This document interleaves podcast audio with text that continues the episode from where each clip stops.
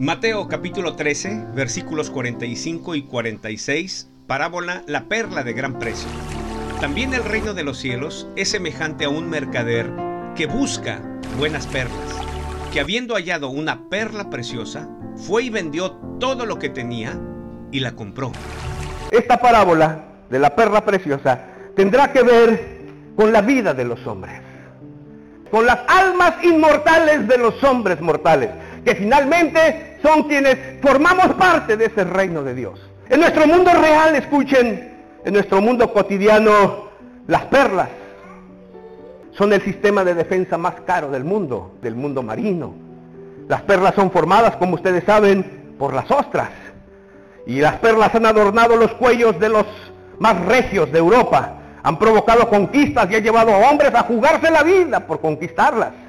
Las perlas son piedras preciosas que nacen en el, interior de las ostras, organismos vivos, y que éstas hacen el, el honor de adornar a la realeza, a la gente más excelente a través de la historia. Pero ¿qué son las perlas?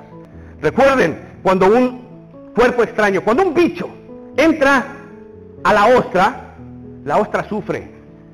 La ostra lo identifica como cuerpo extraño y en su interior libera la ostra carbonato de calcio, como que lo baña. Es la lágrima de la ostra, dicen algunos. Baña con carbonato de calcio. Continuará. Lo engloba.